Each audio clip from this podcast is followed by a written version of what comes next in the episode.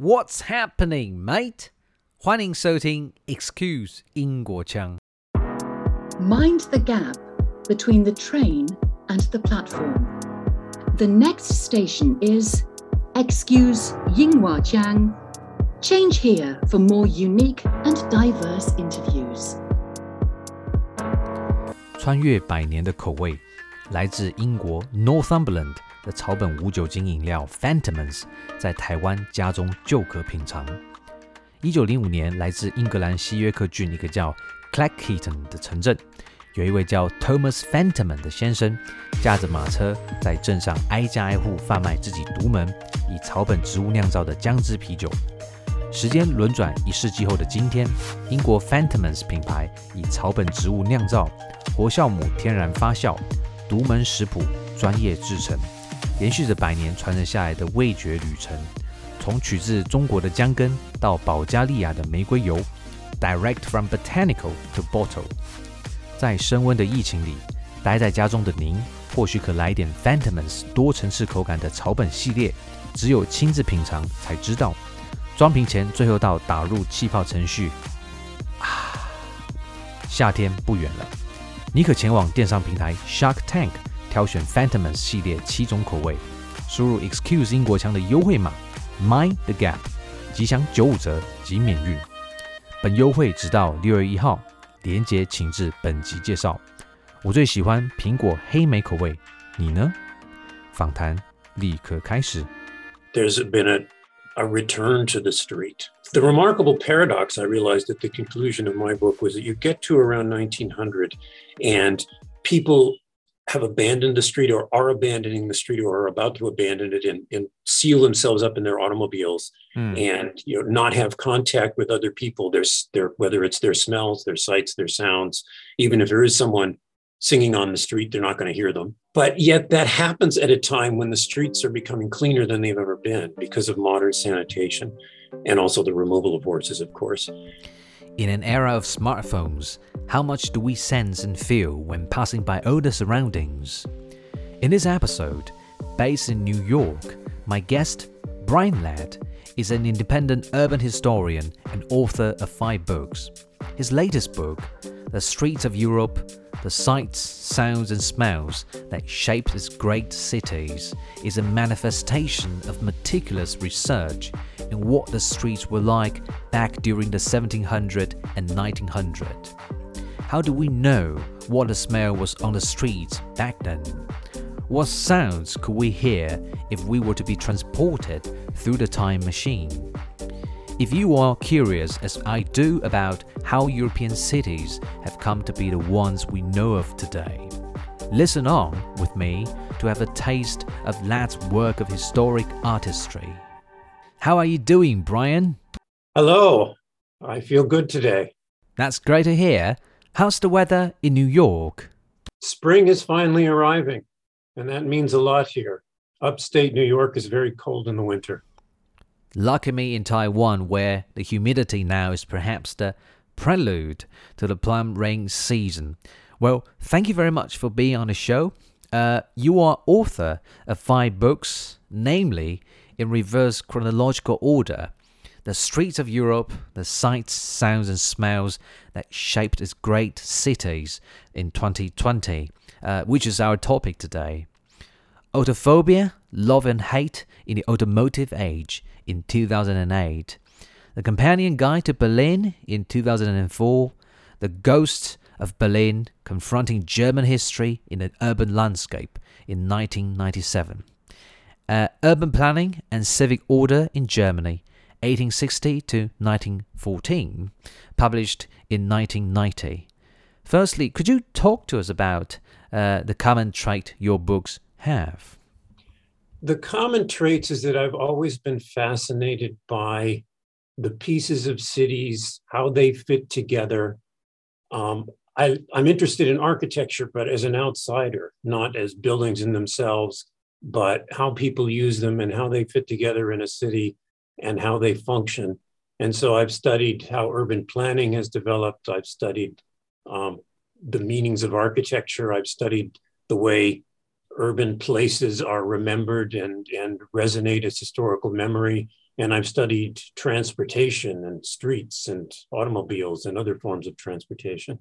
So it's also about the history of architecture, urban uh, transformation. I can see that you talk about um, the past and also the present. I think that's that makes the whole thing very interesting. And in fact, today what we are talking about is um, you know the streets of Europe from 1700 to 1900. Can you talk to us about your book, The Streets of Europe? Well, let me start by going back to my previous book, which you mentioned, which is a history of opposition to the automobile, particularly in cities. And I wrote that as someone who doesn't like what cars have done to cities and and writing in the vein of many people who think that cars have made a mess of mm. urban life.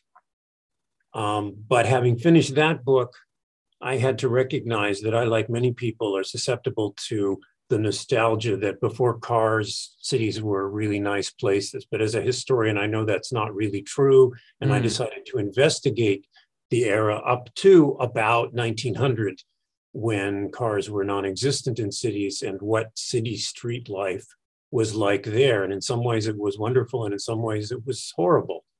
And that, in many ways, is what the book is about. So that led to your latest book, right? The Streets of Europe, uh, mm-hmm. where um, cars were non existent. Right. Hmm. There were lots of other things going on. Some of them were remarkably similar to cars we might be surprised to know, but others were very different. And can you talk to us about uh, this book, The Streets of Europe, in brief? So I organized it around the activities that were going on in the streets as it, in lots of research, as it emerged to me what really seemed to matter, what people seemed to be paying attention to. Um, and so there was economic activity, buying and selling. That proves to be the center of it. There's hmm. social mm-hmm. activity, people socializing on the street. Um, there's, of course, transportation, people getting from place to place by all kinds of means, starting with their feet. And then the other actually central theme was recognizing that in pre modern times, the street was the place of waste disposal because there wasn't anything else. Right. And so the history of of waste in streets and removing it from streets became a chapter as well. Mm-hmm. And then, in addition to that, the, at the end, the attempts to regulate and control and police and plan and rebuild streets. So, this is a, a transition towards a so called more orderly, cleaner um, urban space that we are seeing today, right? This is a continuation from the previous, a bit of mess here and there to a more regulated, more planned, and more um, sort of copied uh, mode of uh, city making today. Right, more orderly, um, cleaner in some ways, but not necessarily in others. More pleasant in some ways, but more dull in others. Right. and why do you cover specifically uh, the streets of Europe instead of uh, the USA, where you're from? Because I could do the longer historical trajectory. I actually thought of including New York. Um, if you take my endpoint, 1900, New York would work well in many ways as a comparison with London, Paris, mm. and so forth. But if you go back to 1800, New York was so much smaller, and certainly 1700, um, that the longer historical trajectory didn't make as much sense. And so I concentrated on Europe, which particularly in the 1800s, was where the world's largest and fastest growing cities were. Yeah. So in your book, you explore London, Paris, Berlin, and Vienna before 1900. Were we to take a stroll in the streets of central London in the 18th century, for example, by the River Thames, what sort of a street scene would we bump into? Um, just this is a trivial matter, but you say by the river. It was remarkably hard to stroll by the river because the river was it was warehouses, it was docks, it was it was mud flats. The embank the wonderful embankment that anyone mm. who's been to central London knows that was built in the 1860s. Before that, um, the riverfront was not so nice. But let's go a little bit inland to one of the main streets like Thames Street or the Strand um, or uh, Cheapside.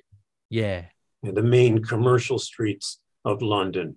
Um, that you would see many, many people, you would see crowds. And the, the size of the crowds wouldn't surprise you, but they would astonish anyone who came from almost anywhere else in the world, with a few exceptions, um, because there was a concentration of people that most people never saw in their lives in the 18th century. You would mm-hmm. also see many, many animals. Um, there would be, now, if you go back a previous couple centuries, there were very few carriages, but by the 18th century, there were lots of carriages for wealthy people. Um, and they created, in fact, traffic jams. There would also be other animals in addition to horses pulling carriages. There would be horses pulling mm. work carts much more slowly. Um, that London had gotten rid of dogs pulling carts. Some places had those.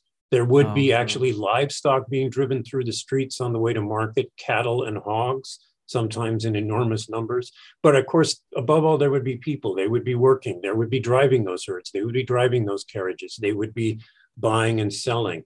They would be building things in the fronts of shops to get a little more sunlight and space. They would be fixing things for people who pass by. There would be um, people taking a stroll on some of the quieter streets. There would be lots of entertainment going on, jugglers and puppets, and certainly musicians. Mm, mm. So, in that era, basically, um, residents gather in their neighborhood instead of traveling afar right because you know we didn't have you know um, more modern uh, transport to carry us from point a to b and activities just revolve around where they live correct i mentioned carriages but carriages were for wealthy people in the 18th century that changes slowly over time as for various reasons um, but the great majority of people and even well-to-do people walked almost everywhere um, mm. You could you know, book a, a stagecoach if you wanted to go to another city, but that was that was a, an arduous journey actually. Mm. But around the hmm. city, you walked, um, and so everyone encountered everyone in the streets, with some exceptions. The very highest level, the king, the nobles, they would have always been riding in carriages or riding horses. Yeah, yeah, and I guess there were many, many sounds, right? Because um, you know, doing trade, you have to shout in order to uh, get attention. Because in in modern times, we quite rely on e-commerce, and it really just you know um, makes us less. You know, it makes it less necessary to really travel to purchase things. And and back in the old day, you simply um, transacted with your neighbors, with the merchants on the street. Right. And so the human voice is at the center of the sounds that we have to imagine here. There were horses' hooves, there would have been metal wheels on stone pavements, and that could be very noisy. Um, in the course of the 1800s, mechanical industrial noises start to predominate and start to drown out the human voice, as a lot of observers lament. But up until then, the human voice dominates. Um, and so the seller's cries are something you would hear uh, whether you wanted to or not. I mean, if you were if you were listening for a product, someone wandering by selling out of their barrel or their basket, um, you could hear that. And in mm. addition, music in various forms. Music was part of the seller's cries, but also music for its own sake as entertainment, street musicians. These would have been things that you would have been hearing. Hmm. Uh, Brian, this is so very interesting. It was hard to really piece together what happened two or three centuries ago. So I'm just curious about how you conduct, you know, the required investigation to really piece together this multi-sensory scenes of European streets. Um, because you just talk about domestic animals on the streets, you talk about buskers performing. You'd also talk about, um, you know, people shop around, people talk to one another, and also uh, some jostling uh, strangers, crowds. Just talk to us about how this uh, research uh, is in order to you know bring about your book on a recent podcast you had an expert who was working with early sound recordings i'm obviously working in the era before that. Now the early sound recordings give us some hints of things that you know, didn't change very much between the 1920s and the 1880s or whatever. But in general i'm reliant on the written word and the printed image. Um, and so travelers' accounts can be very biased, but they can be very informative because someone Mm. comes to a city for the first time and sees things, or rather writes down things that locals take for granted. Diaries and memoirs, in many cases, can be illuminating what people are, are doing, what they're noticing. You get Mm. polemical detracts denouncing the noises or the or the filth or the activities, and that can be very helpful. Although you have to read it with a grain of salt. Mm. Um, you get um, proposals for improvements along the same line. You get laws and and the process of formulating laws. That's often recorded when you see a rule outlawing the dumping of waste in the streets every 20 years, you realize that probably was a problem over the long term that they weren't able to solve. By the late 1800s, you're starting to get statistics, you're starting to get social science surveys, yeah. um, which can be very helpful as well. You get physicians reporting on the health dangers based on whatever their the current knowledge of, of medicine was at the various time from the 18th century on. And you also get then that's that's the written part. You also get the pictures. Um, Hmm. There is art, obviously, everything from famous artists, French Impressionists, or whoever else, down to commercial prints. And that was one of my most important sources of the things that were sold. The, by the late 1800s, you have picture postcards, but before that, you had engravings that would have been reproduced and sold as, as kind of souvenirs of streets. And that gives you a sense of what people wanted to remember about the streets. Mm, mm. It's incredible, really, to investigate so much in order to uh, find the, the picture. Um, we try our best, and I think also we have to uh, rely on technology, right? Uh, without it, can we still um, get so much from the past? Let's say the evidence we've got. Right. Well, on technology on many levels, I, what made this project possible for me was um, the fact that books that are out of copyright, books from 100 years ago, are often available freely at places like the Internet Archive. Hmm. Um, and so I was able to look these things up without having to travel all over the world to look them up in libraries. Yeah. Um, and, but then you go all the way back to the technology of engraving and printing in the, you know, over many centuries from the from the beginning of printing in the 16th century in Europe, um, and that provides very helpful, very helpful information as well. Hmm. And in terms of um, language, you know, you talk about Paris, Berlin, and Vienna as well.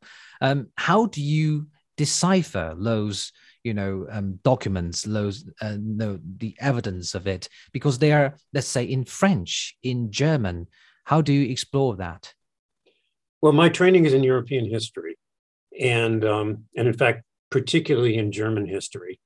Um, and so I'm fluent in German and I read French very well. So um, it was a fortunate coincidence for this project that these four cities were, in fact, the largest in Europe as of 1900, um, and Right. four of the six or seven largest in the world that happened to coincide with the languages that I know best. And so I was able to sift through vast amounts of this material. If it had been other languages, it would have been much slower going. Right, that's marvelous, Brian. And so, from your research, what were the similarities the four cities shared, and what distinctions between them could be seen by you? I focused on similarities. Distinctions, of course, there always are. That, for example, you if you went to any city, as travelers would explain, you would have particular ethnic groups from the farther re- reaches of the kingdom or from the hinterland who Hmm. were associated often with selling a particular product on the street or carrying out a particular entertainment on the street. And that would have been different, and their clothing would have been different.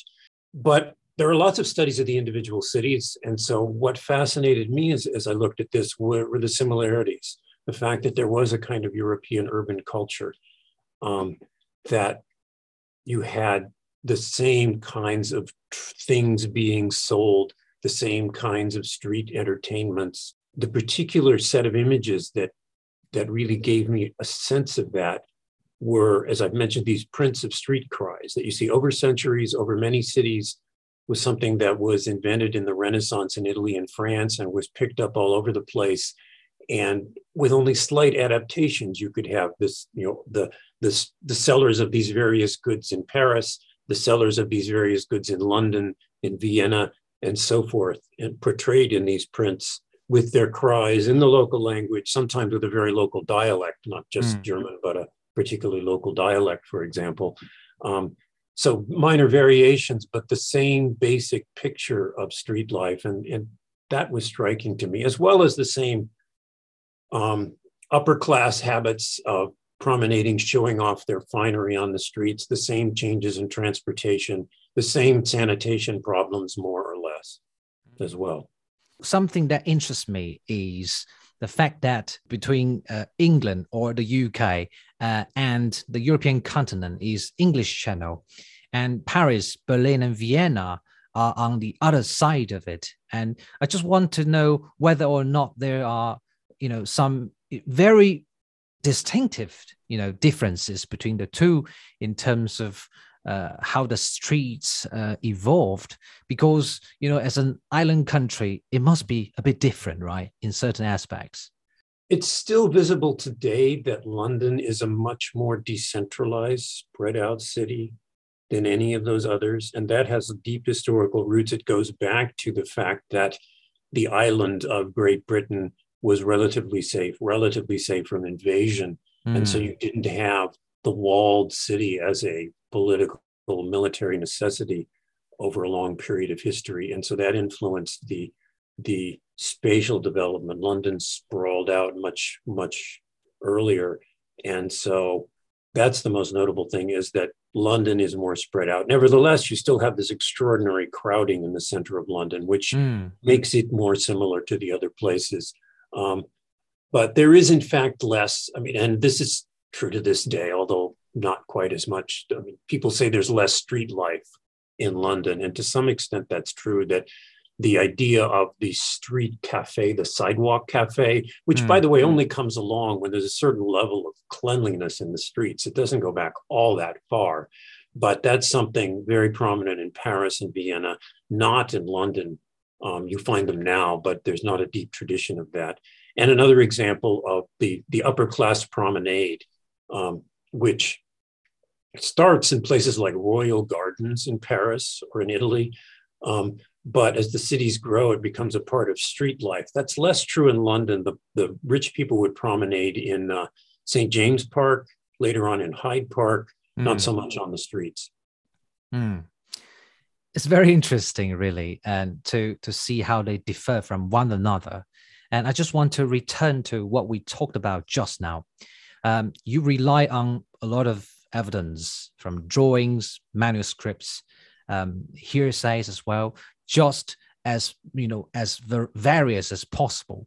But how can we, the contemporaries, grasp what or how storeholders or street vendors chanted, if not turn into musical cries? There, there are a few recordings that give you a little sense of that, but very interestingly, these genre of prints that I've talked about um, they often give the text of the cries, but quite a few of them also put musical notation, you know, the, the musical staff with the notes that mm. someone reproduces the, the melody of the cry. And so we actually have that degree of specificity in, in some of these street cries, which I mean, I'm, I, I don't read music. I can't read it and sing it, unlike people I admire, but others can. Mm, so we can still have an idea, right? It might be a variant to the original, but but we can still have the idea that it must be uh, musical because on the street you have to uh, get people's attention, and if you repeat the same phrase, then it kind of becomes melodic. Is that how it went? Yes, and so I mean, there's at the very least a particular cadence of spoken words, but it would typically become musical, it would become music. And so, uh, even if the words themselves were not clear, there's one uh, famous observer of Paris, um, a much more high rise city than London at the time in the 18th century, who claimed that servants up on the fifth floor of a building could pick out the particular cry of the particular product that they needed and then shout out the window or run downstairs to get it. Wow. And so during your research, did were you marveled at how vocal sounds uh, you know, brought power to the street vendors? Yeah, it's something that I mean, as a historian, I'm generally aware of the way that the the noises in the street have changed. And I started reading about that, as I mentioned before, in the late 1800s, you have these laments that the street cries are vanishing because machines are getting noisier. And of course, when the automobile comes along, that drowns out everything.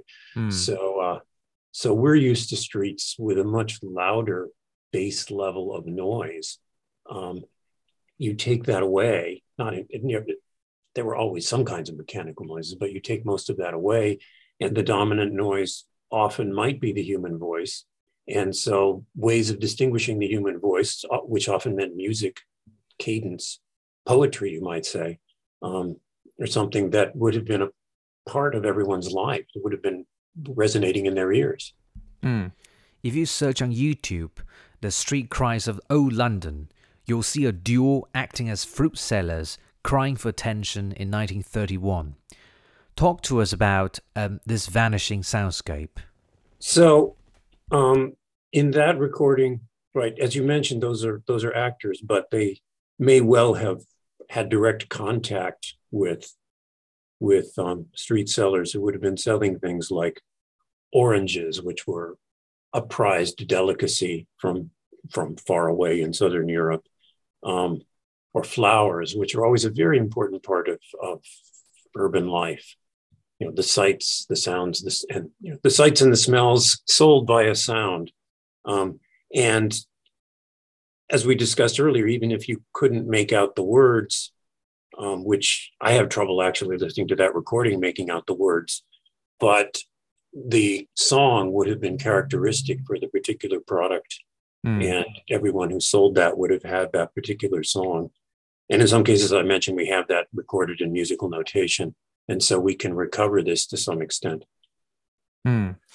Um, you know, I still remember when I was living in Shanghai, I was awakened to the sound of the hawkers uh, selling some cigarettes. And that was quite timed. You know, every time I woke up, I it was precisely that time. And I think that is marvelous. But sadly, as you mentioned, um, because of the uh, vehicles roaming around, we are seeing them disappear. Um, so, in your book, um, you reveal a very interesting aspect of street experience. Uh, I want to talk about this one particularly order. The common sight of domestic animals such as horses, dogs, cats, cattle, chickens, and so on, uh, as you just talked about, result in a stink of the streets. And can you let us know what else could our ancestors smell, uh, which are perhaps no longer part of today's streets? This is a tough one because smell is something that that touches us very deeply in ways that that we're usually not even conscious of.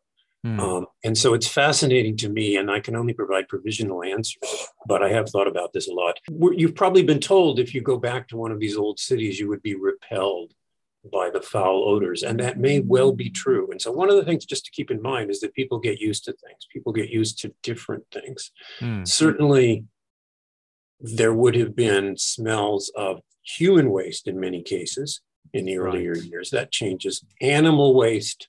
I mean, the, the horses in a place like London, the, the, the, sheer, the tens of thousands of horses that were tromping through the streets.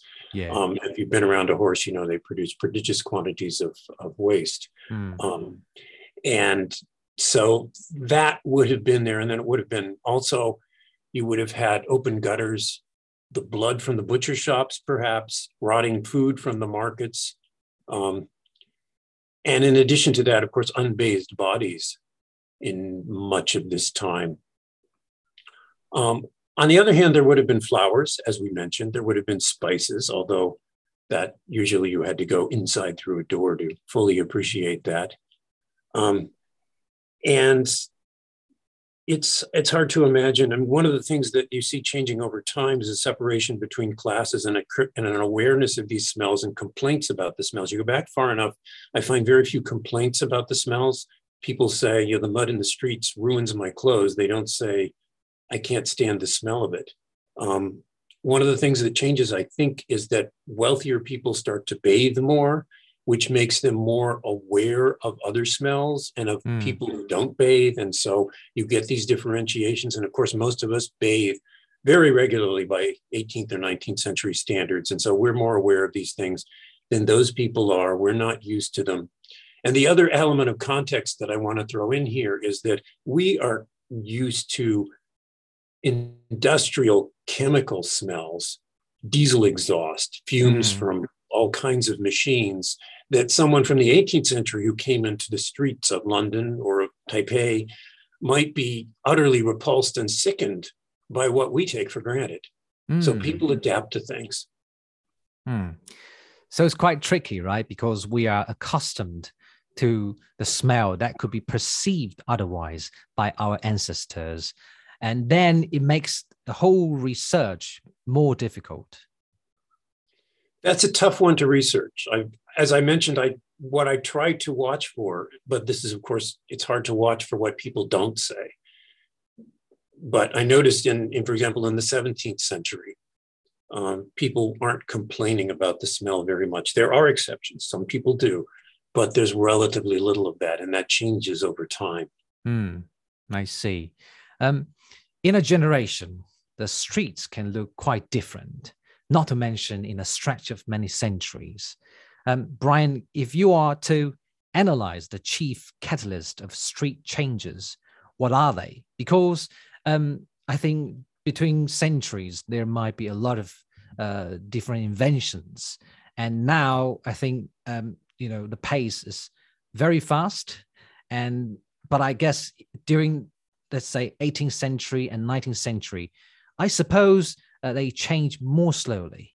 Yes, if you look at the change from decade to decade, certainly it's more slowly up until you get to the late 1800s, and then many things change very fast. So I would talk about sanitary infrastructure and I talk about transportation. Hmm. Um, it's the late 1800s you start to get the massive modern sewer systems and, and water supply systems but there are pieces of those kinds of infrastructure earlier on. And there are also other more small scale ways of disposing of waste, of cleaning the streets, whether it's just you know, people hired by the town to go out with brooms and shovels.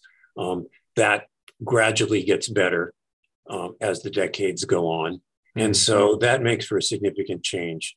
And when I mentioned transportation, I mean, that will ultimately be a part of the same picture because ultimately what it means of course by the 20th century is getting those horses off the street replacing them with the things that produce different kinds of pollution as i mentioned you know the diesel mm. exhaust and the and the automotive fumes so you get more people riding in carriages you get horse drawn streetcars and buses and then you get electric streetcars and then of course you get automobiles starting around 1900 mm.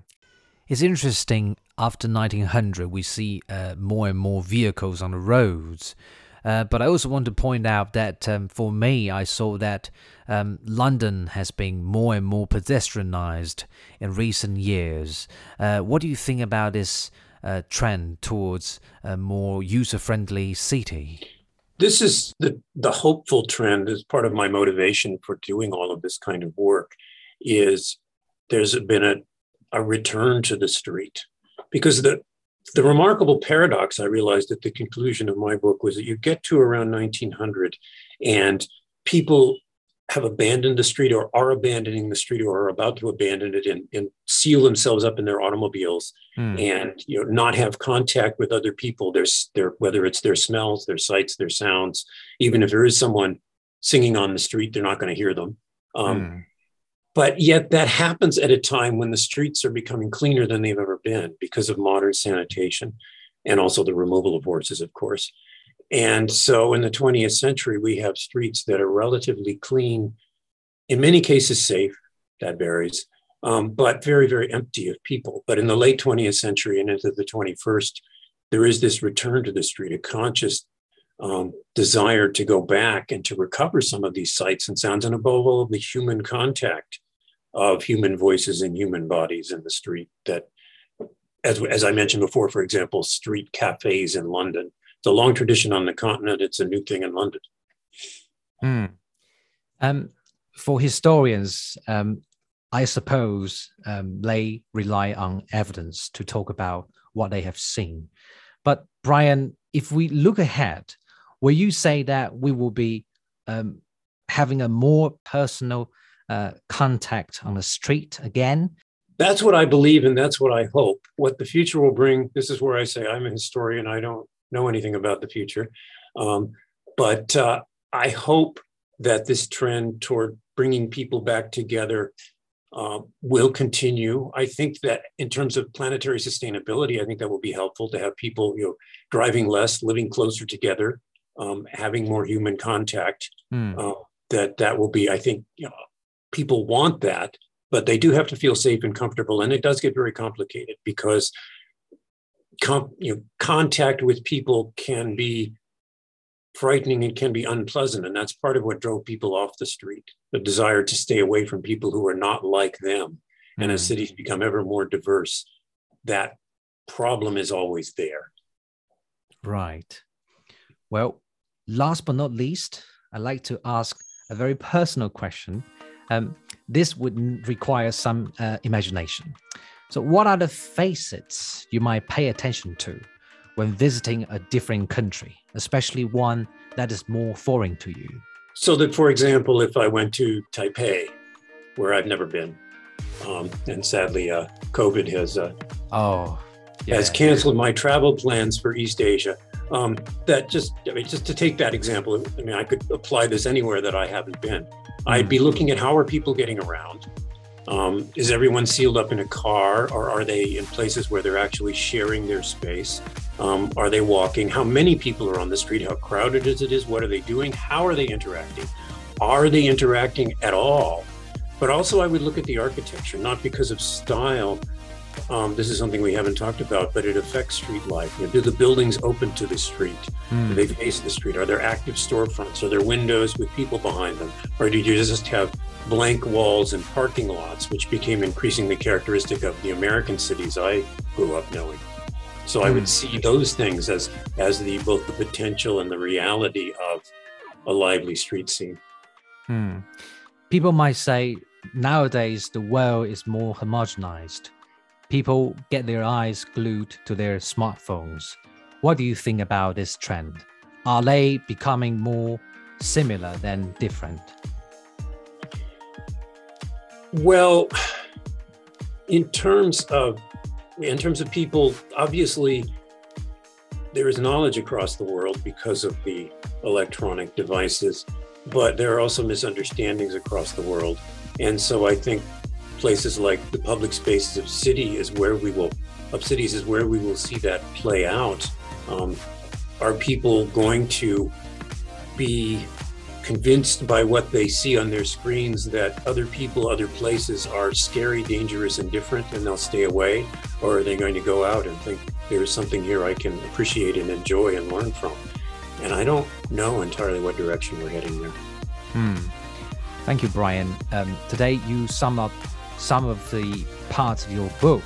And I guess for readers who are interested in the full version of the book, uh, you should go to the bookshop um, by the way, um, Brian, I guess um, now we are waiting for your uh, traditional Chinese translation, right? It's still on its way to the bookshelf of Taiwan. Right. I, I do not have any information on the publication date of that yet. Mm, but the translation work is underway, right? It is underway.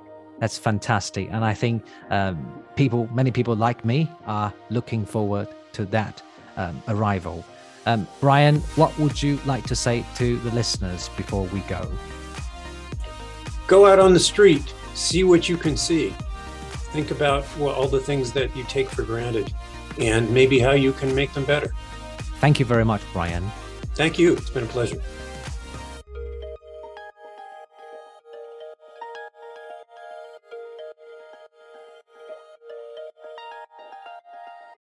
Hi there! Thank you so much for listening to Excuse 英国腔, your source of unique interviews from around the world. Cross cultural understanding starts where perspectives are heard. If you're fond of my interviews, I would be grateful if you could rate and review my channel on Apple Podcasts to show your support. If you're interested in joining other listeners who enjoy this channel, you could ask to join my Facebook group, excuse Ingguo Chang. And of course, on Instagram, you can also follow me there. Until next episode, cheerio!